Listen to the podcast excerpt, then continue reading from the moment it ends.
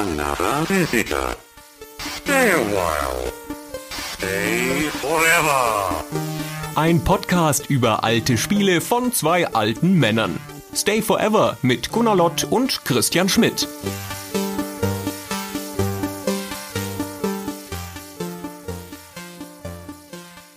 Hey Gunnar. Oh, hallo Guten Tag. Christian. Oh, du hörst doch sonst immer nach Hallo Gunnar auf. Jetzt habe ich dir reingeredet. In den guten Tag. Will man einmal was Neues probieren, einmal die Routine durchbrechen und stößt gleich wieder auf Widerstand. Bin das nicht mehr gewohnt. Ja, wir machen ja auch eines unserer langlaufenden Standardformate. Da ist man schon so drin in den eingefahrenen Bahnen. Und es gehört zur schönen Tradition, dass wir unseren Zuhörern nochmal erklären, zum mittlerweile zehnten Mal, wie dieses Format funktioniert, weil es so schön ist und weil es mit dazu gehört. Es geht um Musik. Jeder von uns beiden hat fünf Musikstücke ausgewählt, die wir abwechselnd ankündigen werden. Dann spielen wir es kurz an, das Musikstück, dann ist der jeweils andere dran. Und nach insgesamt zehn gehörten Musikstücken klopfen wir uns auf die Schultern, was für einen guten Geschmack wir haben und sagen Tschüss. Ja, aber nicht gegenseitig, sondern immer nur uns selbst. genau, das hast du schön gesagt. Ja, so, und ich darf anfangen. Mensch. Du darfst anfangen dieses Mal, genau. Bin gespannt. So, das erste Stück ist das Thema von dem Spiel The Last V8. Das ist ein Spiel von, ich hab's vergessen, 1900 Müll und von Mastertronic, damals veröffentlicht unter dem MAD-Label, Mastertronics Added Dimension. Und das ist ein furchtbar, furchtbar schwieriges Spiel, bei dem man in einer postapokalyptischen Landschaft mit dem letzten Achtzylinder-Rennwagen rumfährt. Keine Ahnung, was man da machen musste. Ich hatte damals keine Anleitung. Ich habe das Spiel nicht verstanden. Es war zu schwierig. Aber es sah ganz nett aus. Wirklich ganz nette Grafik. Und die meiste Zeit habe ich es nur auf dem Vorspann stehen lassen, also auf dem Intro-Screen und einfach die Musik angehört, die dann da so weglief und das Spiel selber gar nicht gespielt damals zu C64-Zeiten. Und die Musik ist von Rob Hubbard, einem der großen, der 8-Bit-Musikkünstler, der gesagt hat zu dem Spiel, dass er einen kleinen Ausflug in die Gefilde von Jean-Michel Jarre unternommen hat mit dem Stück indem er da zwei Melodielinien so eng aufeinander gelegt hat, dass sie fast wie eine Stimme klingen, warum auch immer man das machen sollte. Und hat dieses gefällige Stück produziert, das wir gleich hören. Aber was das Besondere ist, ist Matt Gray, ein Engländer, der zur selben Zeit Musik gemacht hat. 1987 ist er in die Spielebranche gekommen, also auch auf dem C64 gearbeitet und dem damaligen SID-Chip. Der hat zum Beispiel die Musik von Last Ninja 2 gemacht und der kam 2015, Jahre nach seiner aktiven Karriere als Musiker, als Game-Musiker, zurück in die Szene hat gesehen, was es da alles gibt und hat dann angefangen, Remakes zu machen. Erstmal von seinen eigenen Stücken und dann aber auch von Hubbard, von Galway und von Hülsbeck Stücken. Und was wir jetzt hier hören, ist zunächst der Anfang von dem Original Last V8 und dann den Übergang in das sensationelle Remake von Matt Gray, der dann dazu auch mehrere Alben gemacht hat. Und das erste war finanziert mit einem Kickstarter und so. Der ist dann da richtig so ein bisschen ins Geschäft mitgekommen wieder. Ganz super.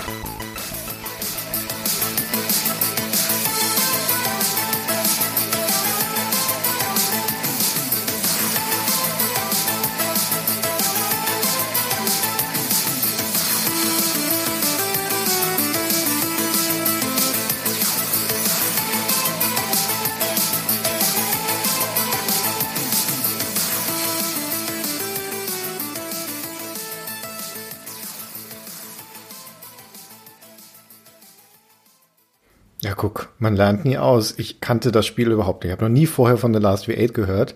Aber über die Musik, jetzt hast du es mir etwas näher gebracht. Das Szenario klingt interessanter als die Musik, um ehrlich zu sein. Wobei das Remake gefällt mir ganz gut, weil, weil da mal ordentlich Drums drin sind. Aber wenn du nicht gesagt hättest, dass die Inspirationsquelle da Jean-Michel Jarre sein soll, heißt eigentlich Jarre oder Charret? Weiß ich nicht, ist auch egal. Jarre, glaube ich. Egal, dass es dieser Franzose da sein soll, dann wäre ich da nicht drauf gekommen. Und ich mag den eigentlich total gern. Ich stehe auf diese Elektromusik, gerade auch von dem Char, Charret, aber das kann ich jetzt hier drin nicht erkennen. Aber wurscht. Ich finde, das hat eine angenehme Klarheit, dieses Musikstück. Und ich finde wirklich, dass das Remake ganz toll ist. Und der hat noch mehr ganz, ganz tolle Remakes gemacht. Kann man alle als CD kaufen oder als Musikdownload. Es gibt aber auch die meisten als Preview auf Soundcloud zum Anspielen. Wir verlinken das in den Show Notes zu diesem Podcast. Es ist echt ganz toll. Diese sehr kleinteilige Synthesizer-Musik, die kann ja häufig mal ein bisschen nervig und quietschig werden, wenn sie nicht gut ausbalanciert ist. Und hier ist das für mich der Fall. Das ist mir ein bisschen zu verspielt, um ehrlich zu sein. Ah, ja, ja. Na gut, muss ich gleich mal einen Kontrapunkt setzen. Gegen die gute Laune, die hier schon wieder eingezogen ist mit diesem Stück. Und zwar ist mein erster Titel der Titelsong von Epic Pinball, von einem Flipperspiel. Wir haben das schon mal am Rande angerissen in unserer Folge zu Unreal, weil es nämlich von Epic Mega Games veröffentlicht wurde und es stammt von James Schmalz. Das war für Epic Mega Games damals ein veritabler Hit, dieses Epic Pinball. Vor allen Dingen auch deswegen, weil die das sehr modular verkauft haben. Da konntest du eine ganze Zeit lang einzelne Tische jeweils kaufen. War ja alles noch Shareware-Modell, ne? Und dann haben sie es später gebundelt zu äh, Episoden à la vier Tische, aber das ist so modular zusammengesetzt im Wesentlichen. Und das Kernstück, der Hub, wenn man so möchte, ist das Hauptmenü, aus dem du dann die einzelnen Tische auswählst. Und in diesem Hauptmenü, in das man immer wieder zurückkommt, dann auch, wenn man einen Tisch beendet, wenn man neuen startet, da läuft diese Musik, dieses Epic Pinball Theme. Das stammt von Robert Allen, der ist zu der Zeitpunkt der, der Hausmusiker von Epic Games gewesen. Der hat zum Beispiel auch die Musik von Chess Jackrabbit gemacht oder von Silverball. Das war einfach ein späterer Flipper von Epic Pinball. Die haben ja noch eine Reihe dann gemacht, Extreme Pinball und sowas. Von Silverball übrigens Anspieltipp, der Song zu dem Tisch Fantasy ist auch sehr, sehr hörenswert, finde ich. Aber hier geht es jetzt eben um dieses Epic Pinball Theme und das ist auch gar nicht sonderlich lang. Das ist ein Loop, der besteht aus drei Teilen. Der ist nur ungefähr eine Minute lang insgesamt und der hat in diesem ersten Teil so einen sehr schönen Elektro-Basslauf und sowas mag ich ja immer total gerne. Ich mag ja so bassgetriebene Lieder und dann kommen halt so Synthesizer-Strings dazu und hat einen langsamen, klaren Beat, also wirklich ein schön konstruiertes Lied. Sowas mag ich ja einfach immer, ne? So ein atmosphärisches Crescendo, dann geht es in so einen zweiten Teil über. Da wird zwar der Beat noch gehalten, aber es kommt so ein fröhlich verpeiltes Glockenspiel dazu, so ein bisschen Scooby-Doo-artig und im dritten Teil, das ist dann so ein eher abstruser Break, da wird es dann ein bisschen kurios und dann loopt es wieder zurück zum Anfang. Und das ist in seiner Machart, aber vor allen Dingen in dieser Präsenz, die dieser erste Teil hat, mit dem er immer wieder einsteigt, wenn man ins Menü zurückgeht, ist es sehr eingängig, sehr prägnant und ist mir deswegen damals wie heute im Ohr geblieben. Und hier ist es also das Theme aus Epic Pinball.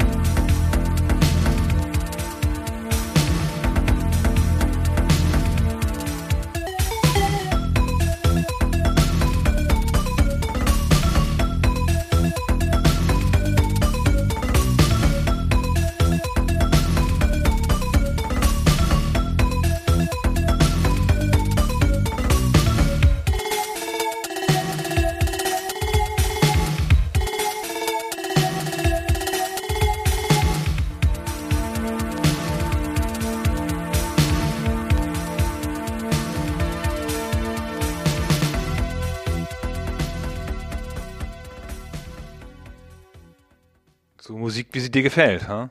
Beeindruckt dich nicht sonderlich. Nee, also ist cool gemacht und so, finde ich schon, aber boah, ist das stinköde. Nein, kann ich überhaupt Ja. nichts mit anfangen, Christian. Ach, naja, es ist halt ein Spiel zu einem Pinball, das passt schon. Ja, aber mit Pinballs verbindet man normalerweise ja eher fröhliche Musik oder halt thematisch zu den Tischen passende Musik. Und so ist es ja auch bei den ganzen Pinball-Spielen dieser Zeit. Auch die Dice-Pinballs, also Digital Extremes, Pinball Fantasy, Pinball Dreams und so weiter dieser Zeit, die hatten ja alle teilweise sehr prägnante und auch hübsche Musikstücke, die dann halt spezifisch für das Thema des Tisches waren. Hier ist es ausgerechnet die Menümusik, die ja normalerweise nicht unbedingt irgendwie einen eigenen Charakter haben muss, die heraussticht für mich. Naja, wie dem auch sei. Pinballspiele haben mich auch schon immer so kalt gelassen, ey. Meine Herren. Machen wir auch mal eine Folge dazu. Direkt Abstimmung auf Patreon, da ist die Sache klar.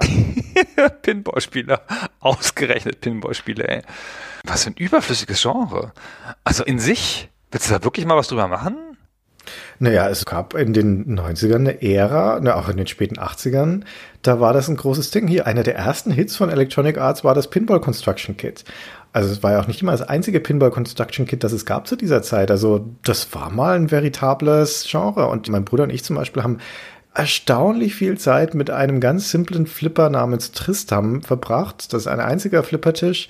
Der sah noch nicht mal sonderlich gut aus. Der war nicht mal so toll, aber irgendwie, das ist schon ein Stück Spielegeschichte. Nur weil das Genre tot ist, heißt ja nicht, dass es nicht mal bedeutsam war.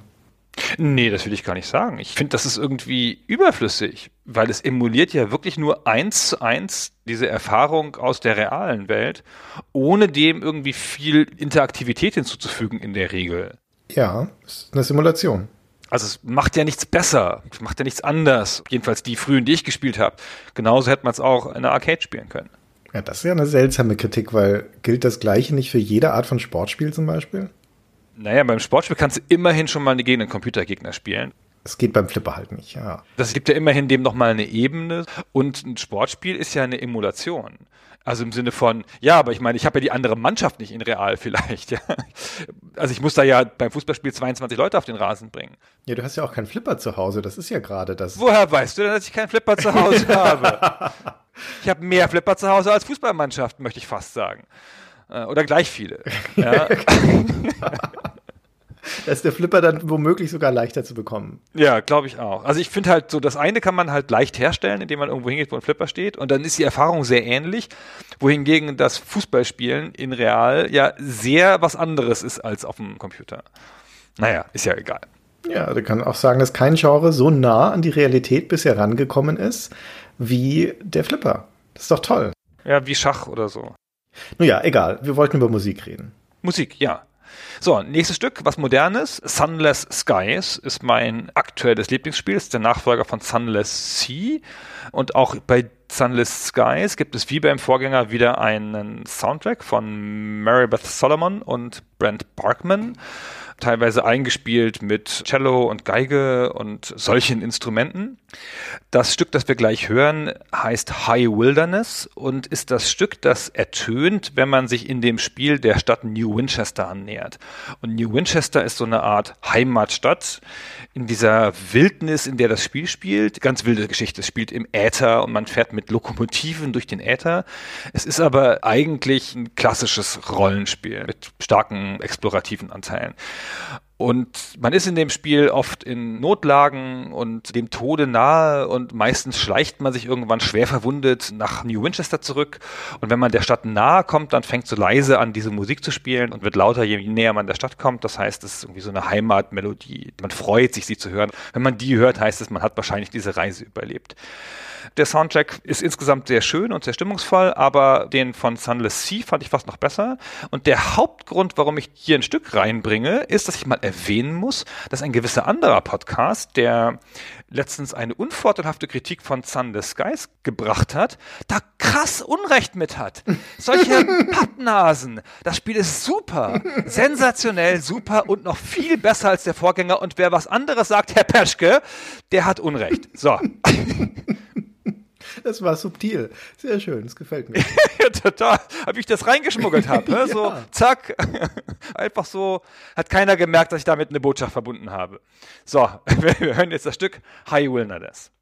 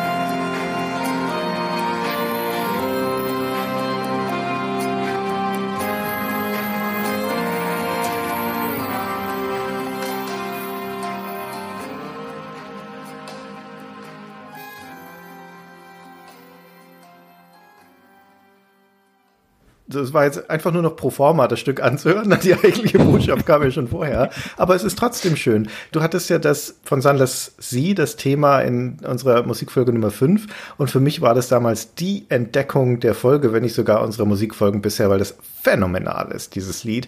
Aber auch das hier ist wieder sehr schön. Ist stilistisch ja auch ganz ähnlich. Ja, das trifft den Stil wieder und so. Ich fand den ganzen Soundtrack von Sunless Sea ganz kleinen Tick besser. Aber auch der hier ist toll. Alle diese Songs sind an Orte gebunden und man hört sie, wenn man diesem Ort nahe kommt. Und dann drücken die den Charakter des Ortes aus. Das ist halt ganz toll. Weißt du eigentlich, was das Schlimmste an Sunless Skies ist? Und wie frustrierend das ist, dass der Hauptkritikpunkt, der nachvollziehbarste Kritikpunkt nirgendwo auftaucht, auch beim Herrn Peschke in seiner Kritik, der sich ja abarbeitet an dem Spiel, wird das nicht erwähnt. Und das ist die Tatsache, dass Sunless Skies der Titel auf einmal im Plural gehalten ist, dass das Skies ist und der Vorgänger hieß Sunless Sea im Singular. Und ich sage jetzt die ganze Zeit immer Sunless Seas falsch, weil der Nachfolger einen Plural hat. Gunnar, warum tut man sowas? Warum tun die mir das an? Ja, weil es diesmal mehrere Skies gibt. Und letztes Mal nur eine Sea. Das ist Nebensächlichkeit. Als ob der Titel da akkurat sein müsste. Hätte genauso funktioniert, wenn Sunless Sky hieße. Allein deswegen mag ich das Spiel schon nicht. Nein, das sind mehrere Skies diesmal. Du hast auch Unrecht, genau wie der Herr Peschke. Alle in einen Sack und draufschlagen. Meine Herren. Ah, wie man so Unrecht haben kann. Naja, du bist ja noch entschuldigt, du hast es ja nicht gespielt. Du hast es ja nur gelesen. Ja, das stimmt. Ich habe da gar keine Meinung dazu. Genau. So, jetzt du wieder. So, jetzt ich wieder. Ein Stück aus einem Sierra-Spiel. Den bringe ich ja immer gerne hier rein und reichlich. Ich sag schon mal vorausschauend, dass ich sogar zwei Sierra-Spiele dieses Mal drin habe, hier unter meinen fünf Stücken. Und das hier heißt Dr. Cranium und stammt aus Quest for Glory 4, dem vierten Teil von dieser Rollenspiel-Adventure-Serie. Und das ist ein MIDI-Stück, wie das all die Soundtracks aus jener Ära waren. Das Quest for Glory 4 ist von 1993 und die ganzen Sierra-Spiele von den späten 80ern, frühen 90er, die hatten alle MIDI-Soundtracks. Und MIDI heißt letztendlich, dass die Musik da im Prinzip, kann man sich vorstellen, einfach als Noten existiert und die werden dann gespielt von der Hardware und zwar auf Basis von Samples, die da hinterlegt sind, aber wie bei einem Keyboard. Ne? Keyboard funktioniert ja auch nach dem Prinzip, dass wenn du da auf eine Taste drückst und verschiedene Instrumente einstellst, dass da dieses Sample, das dahinterlegt ist, von einer Klaviertaste, die du anschlägst, zum Beispiel, dann einfach in verschiedenen Tonhöhen skaliert wird und in verschiedenen Lautstärken und so weiter. Und um MIDI-Sounds abspielen zu können, damals brauchte man eine spezielle Hardware, MIDI-Einsteckkarten, MIDI-Boards oder sogenannte Wavetable-Karten. Die bekanntesten sind zum Beispiel die Gravis Ultrasound aus den frühen 90ern oder Creative hatte zuerst neben dem Soundblaster eine Karte, die hieß hieß Wave Blaster. Das war eine Add-on-Karte, die du aufgesteckt hast auf deine Soundblaster 16, um dann auch solche MIDI-Samples zu haben. Und später kam dann die Soundblaster AWE 32, die hatte das mit an Bord. Aber der führende Hersteller, so um die Wende der 80er, 90er rum, war die Roland Corporation aus Japan. Und die wichtigste Karte, sündteure Karte, war die Roland LAPC-I, auch bekannt als MT32. Und die war in den USA ab 89 im exklusiven Vertrieb von Sierra Online, von der Firma, die die ganzen Adventures hergestellt hat. Die haben auch Hardware vertrieben, nämlich die Roland-Karten. Für 400 Dollar damals ungefähr. Das wären heute etwa 700 Euro. Also echt eine Menge Holz für so eine Soundkarte. Aber das war zu der Zeit, wo sich so digitalisierte Samples und digitalisierte Soundkarten noch nicht richtig durchgesetzt hatten im Markt, war das einfach die beste Qualität, die du haben konntest. Die beste Musikqualität. Und weil diese MIDI-Stücke aber halt nur als Noten vorliegen und mit den Samples gespielt werden, die auf der Karte liegen oder in diesen Soundbibliotheken liegen, klingen die leicht unterschiedlich, je nachdem, auf welcher Karte, welcher Hardware du die spielst. Was macht aber auch ein bisschen den Charme aus so dass die technische Vorgeschichte und dieses Stück hier, das Dr. Cranium, das stammt von Aubrey Hodges, der ist 1991 erst zu Sierra gestoßen, hat dann als Komponist mitgearbeitet an ein paar Adventure-Spielen, so Conquest of the Longbow und dem ersten Echo Quest.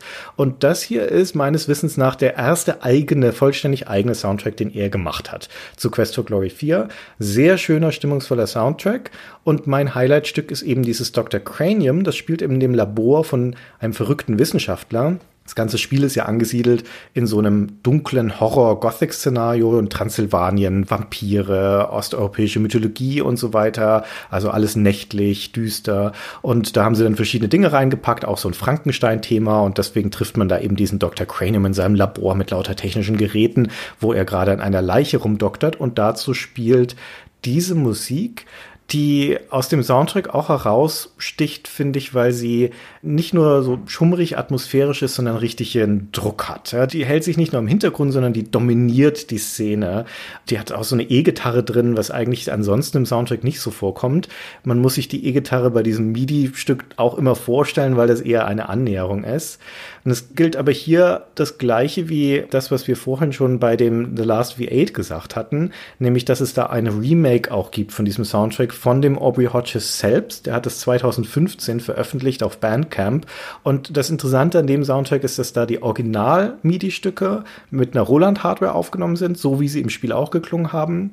Und dann hat er aber nochmal neue Versionen gemacht mit echten Instrumenten. Da ist also eine echte E-Gitarre drin zum Beispiel. Und auch hier habe ich die jetzt mal ineinander geschnitten, damit wir das Originalstück dann übergehend hören in das Remake. Ich kann generell den Soundtrack und auch die Bandcamp-Seite von Aubrey Hodges nur sehr, sehr empfehlen. Also hier ist Dr. Cranium.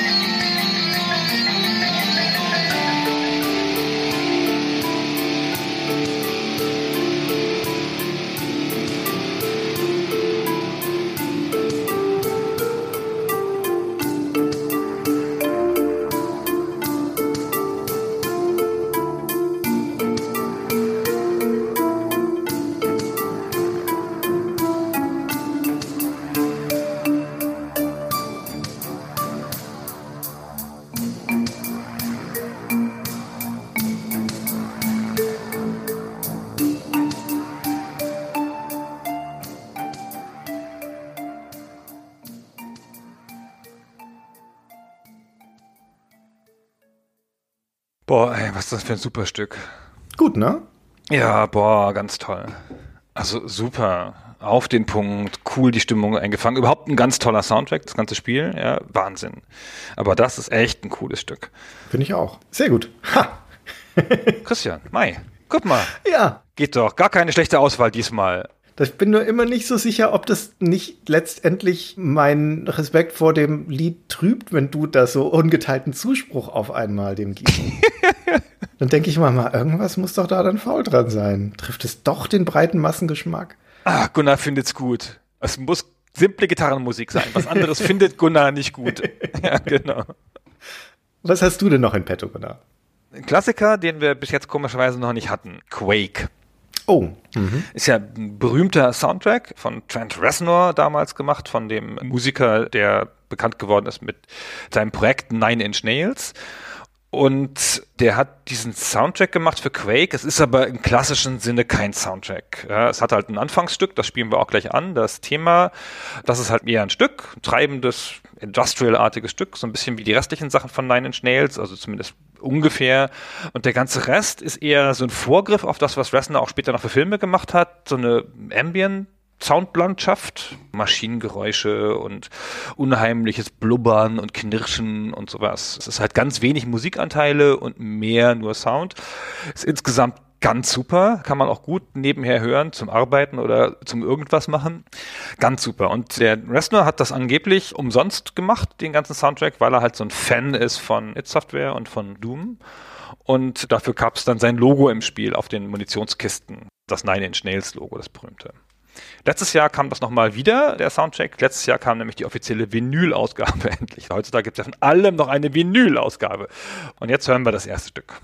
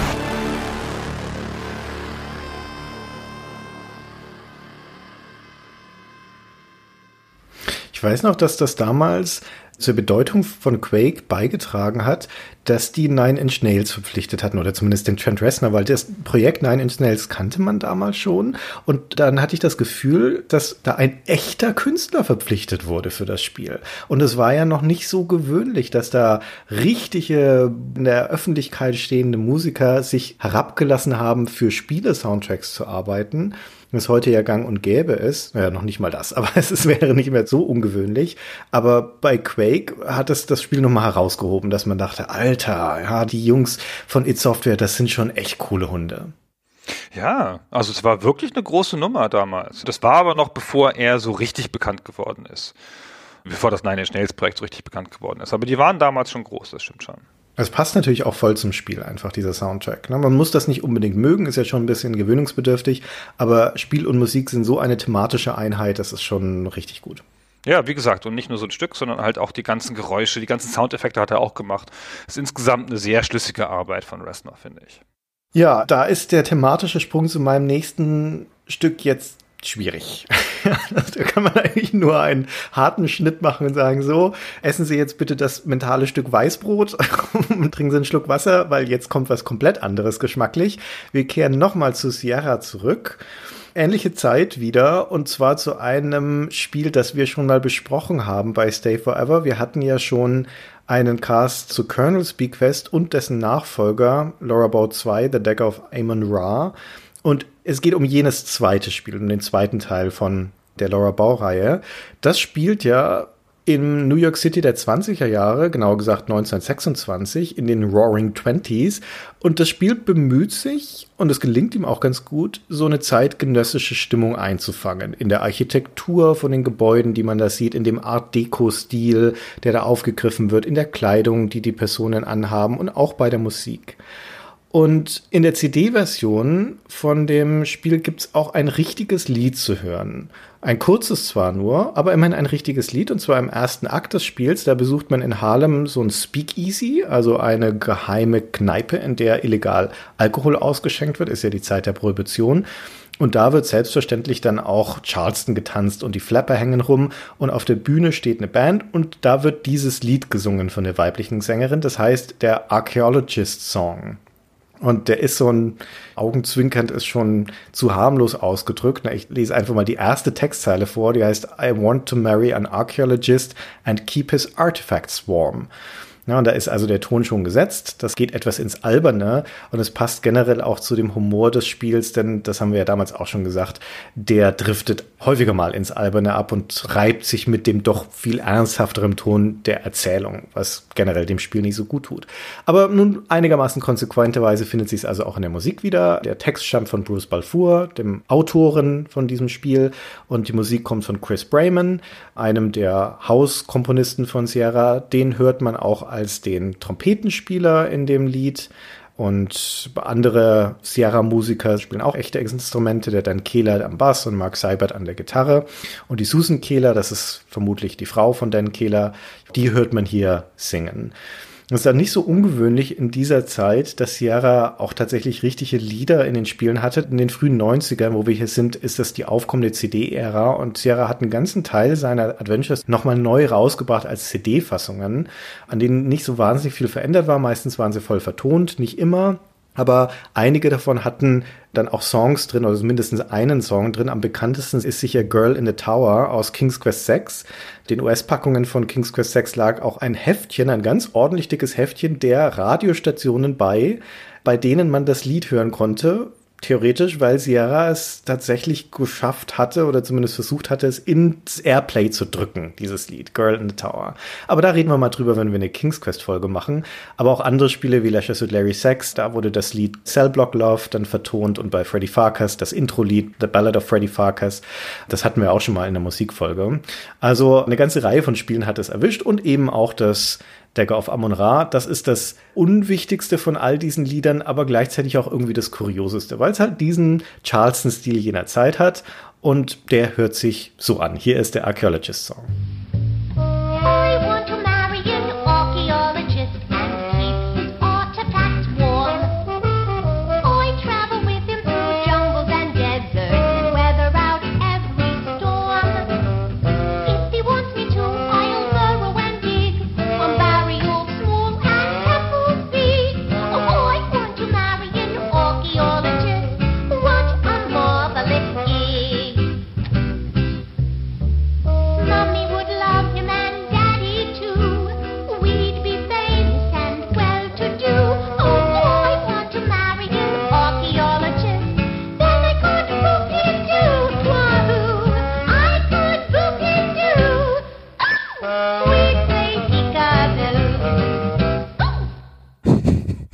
Lustig.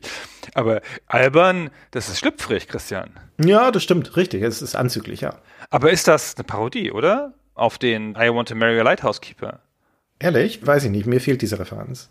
I Want to Marry a Lighthouse Keeper ist ein Song von Erika Eichen. Das kommt in Clockwork Orange vor, in dem Kubrick-Film. Und der Text geht so am Anfang: I want to marry a lighthouse keeper and keep him company. I want to marry a lighthouse keeper and live by the side of the sea. Und das hat auch so einen ähnlichen Sound, auch so eine hohe, gepitchte Frauenstimme, die halt das so lustig daher singt. Ach, das ist ja eine coole Referenz. Also super. Nee, das war mir neu, aber das klingt so, als könnte es tatsächlich eine Parodie darauf sein, ja. Ja, musst du dir mal anhören. Wenn dir das gefällt, gefällt dir das bestimmt auch. Mach ich. Sehr lustig. So, ich wieder. Okay. No Man's Sky. Mal wieder was Aktuelleres. Ich bin gar kein ganz besonderer Fan von No Man's Sky, aber den Soundtrack hat eine meiner Lieblingsbands gemacht, komischerweise. Mhm. Und zwar Jahre nachdem ich aufgehört habe, diese Lieblingsband zu hören. Die Band heißt 65 Days of Static und ist eine experimentale Rockband. Das Genre, das sie machen, heißt interessanterweise Mathcore oder Math Rock. Das ist eine Unterform von Progressive. Das ist so Drums und Gitarren auf krumme Beats, so 13 Achtel, 7 Achtel und reingesampelte Drums noch und auch echte Drums und elektronische Musik noch drin. Hat manchmal was ganz Krudes und Krasses. Die Band wurde gegründet 2004 und das erste Album war The Fall of Math. Und das war das krasseste, was ich zu der Zeit damals gehört hatte. Das hat mir die Petra nahegebracht, die Kollegin von der GameStar, mit der ich damals im Büro saß. Und dann habe ich diese eine Platte und dann hinterher auch noch die anderen von 65 Days of Static über 10, 12 Jahre immer wieder gehört und immer zum Arbeiten. Auf Kopfhörer oder halt im Hintergrund, ziemlich laut und dabei geschrieben oder gearbeitet. Das war meine Arbeitsmusik. Also das lenkt mich nicht ab und das treibt mich so, das ist ganz toll. Und dann habe ich das in den 2010ern so ein bisschen aus den Augen verloren. Weiß auch nicht, was die da gemacht haben zu der Zeit. Und dann höre ich plötzlich, dass die den Soundtrack zu No Man's Sky gemacht haben. Völlig überraschend. Und dann habe ich mir da mal den Soundtrack zugelegt und der ist leider nicht ganz so brillant wie die alten Werke von denen. Also weil es auch dem Spiel eher angepasst ist, es ist viel ruhiger, es hat nicht dieses starke, verwirrende oder krasse Industrielle, das die sonst oft haben. Aber es ist trotzdem noch ein sehr schöner Soundtrack, der, glaube ich, ganz gut zum Spiel passt. Ich habe das Spiel jetzt nicht so lange gespielt, als dass ich das jetzt sagen könnte. Und wir hören uns mal ein Stück an und zwar Supermoon.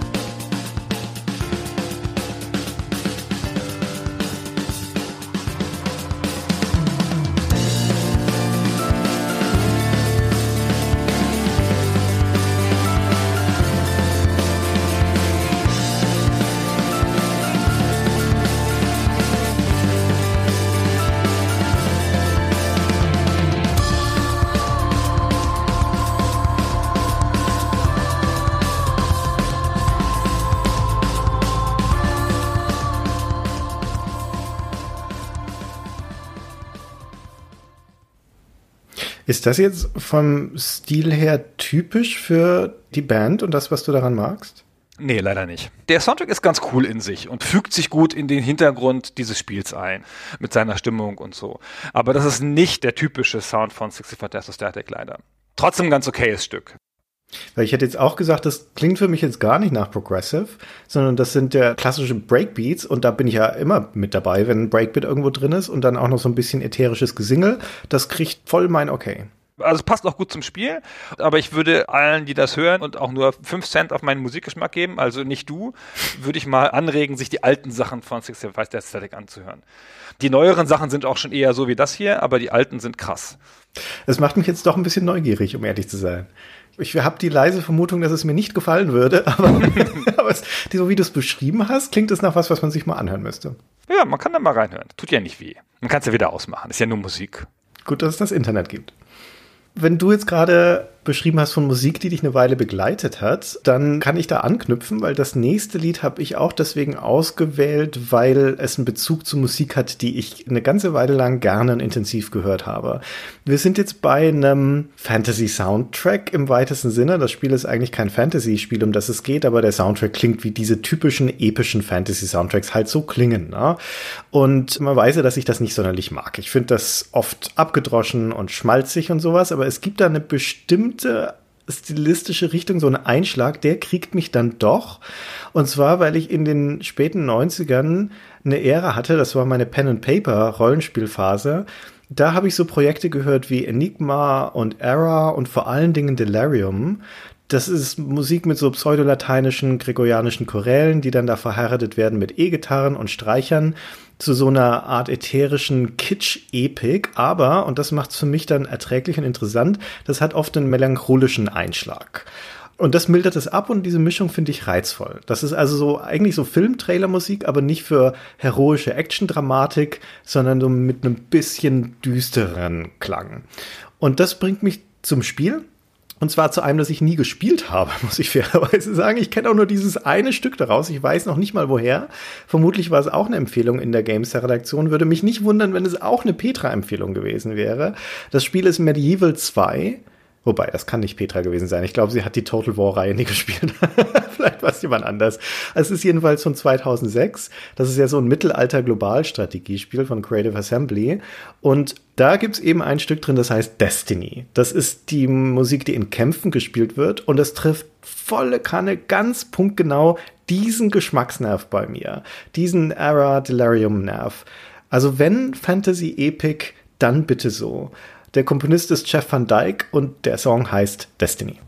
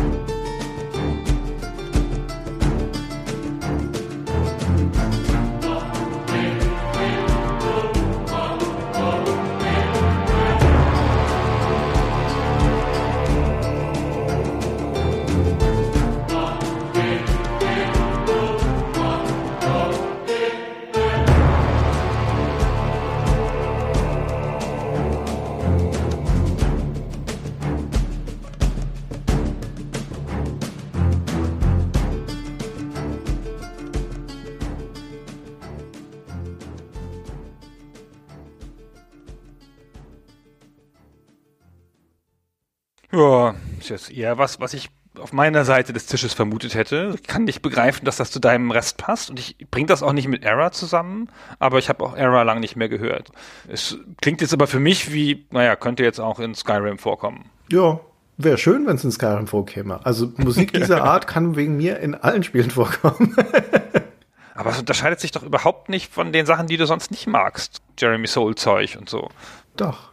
Ja, wie gesagt, die ganzen Jeremy Soul Sachen sowas, die nehmen sich viel zu ernst. Und wenn das diese Brusttrommel epische Überhöhungs-Fantasy-Musik ist, dann kippt das für mich und dann wird's überkitschig und unerträglich. Und dass das aber hier unterspült wird durch dieses Mollige, durch dieses Melancholische, wie gesagt, ich kann es nicht besser beschreiben, das finde ich reizvoll.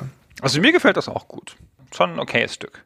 So, jetzt ist mein letztes dran. Shadow of the Beast, 1989 von Psygnosis, das Spiel. Die Musik hat gemacht David Whittaker. Ein relativ bekannter Musiker aus der Zeit auch von den anderen großen Galway und Hubbard und Hülsbeck. Hat wahnsinnig viel Spielmusik gemacht. Nicht so ganz große Sachen dabei. Sein bekanntestes Werk ist, glaube ich, der Soundtrack zu Shadow of the Beast. Da hat er sechs Stücke für geschrieben, mit jeweils noch Unterthemen und die Unterthemen waren noch dafür da, um die sich ändernden Szenen im Spiel besser zu illustrieren. Das war damals nicht so üblich, dass man noch Musik hatte, die sich anpasst. Also nicht so wie heutige dynamische Musik, aber halt die noch ein bisschen dazu passen sollte. Man hatte alles auf einem Korg M1 Synthesizer gemacht und sie hatten relativ viel Speicher dafür. Man hat ihm gesagt, jetzt mach aber mal besonders gute Musik. Das hat er dann wohl ignoriert. Ja, muss, wie macht man gute Musik? Ist ja klar, mit echten Instrumenten-Samplings, die er dafür gemacht hat. Und dann hat er diesen insgesamt sehr schönen Soundtrack gemacht, den du aus irgendwelchen Gründen nicht magst, warum auch immer. Und wir hören jetzt das Stück Beyond the Mind and Reality.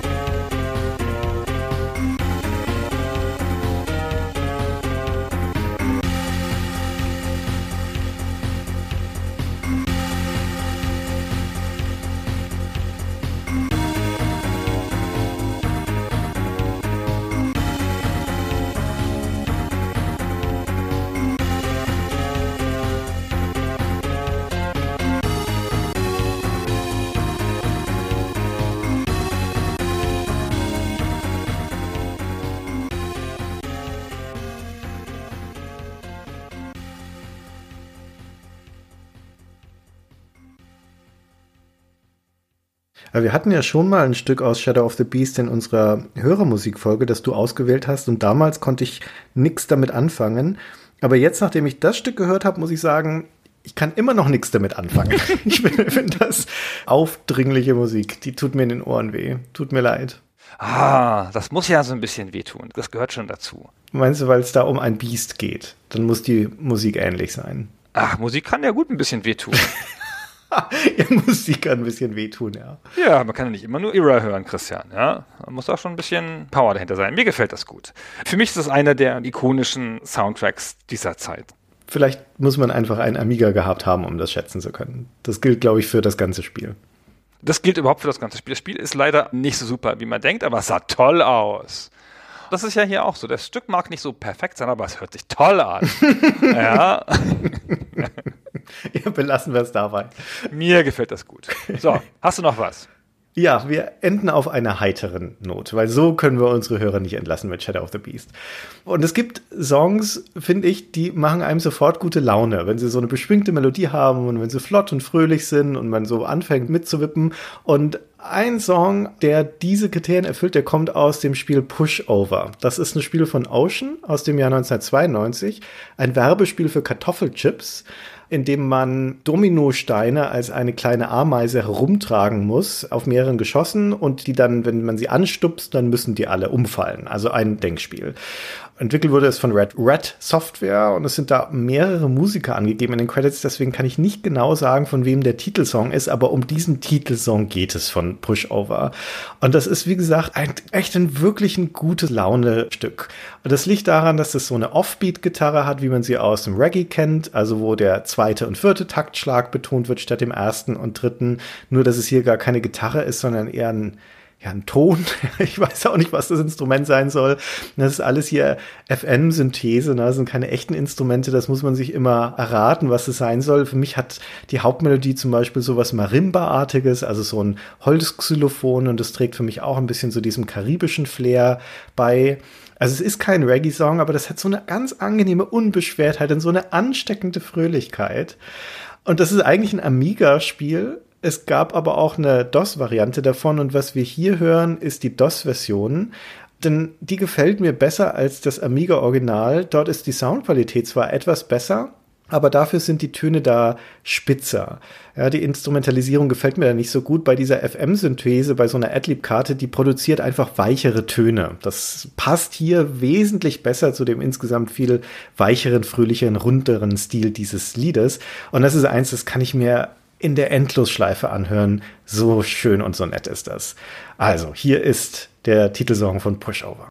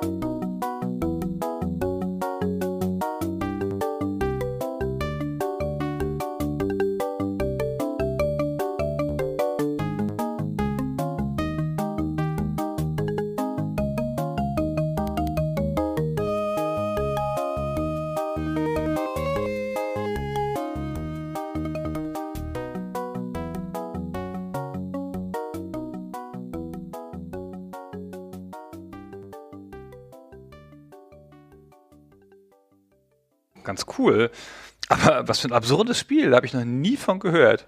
Und ich möchte jetzt aber auch einfach mal, nur mal so, damit die Hörer wissen, wovon wir hier reden, Pushover, einfach mal so drei, vier von den Songtiteln dieses Soundtracks vorlesen. Aztec World, Space Station, Dungeons, Japanese World und I found a packet of crisps. ich habe ein Paket Chips gefunden, weil es ist ja ein Chips-Werbespiel. Ist das lustig? ja, genau. Sehr schön. Ganz cool. Erstaunlich interessanter Soundtrack. Aufwendiger Soundtrack auch für ein Chips-Werbespiel aus dem Jahr 1992. Das ist ein schönes, vollwertiges Spiel. Das ist auch, obwohl es ein Werbespiel ist, ist es bei uns als Vollpreistitel rausgekommen hier in Europa. Weil es ein amerikanischer Hersteller, den kennt man hier gar nicht unbedingt. Und es gab sogar einen Nachfolger davon. Das heißt, One Step Beyond hat keine Dominosteine mehr, ist aber immer noch so ein Denkplattformspiel. Und da ist die Titelmelodie auch wieder diese, die wir gerade gehört haben, aber als eine Variante. Also mit ein bisschen anderen Stil. Gefällt mir nicht mehr ganz so gut, aber ist wiedererkennbar. Also kann man auch mal reinhören. Ja, na gut. Mai, kann man schon mal hören, wenn man auf Chips-Spiele steht. Alles gut, Christian. Ja, genau. So, haben wir es wieder geschafft? Ja, sind wir durch. Wir haben beide was gelernt, neue Spiele kennengelernt. Fand ich gut. Tja, hat mir gut gefallen. Das machen wir noch mal wieder. genau, das machen wir. Bis dahin. Vielen Dank fürs Zuhören und bis dahin. Ciao. Ciao.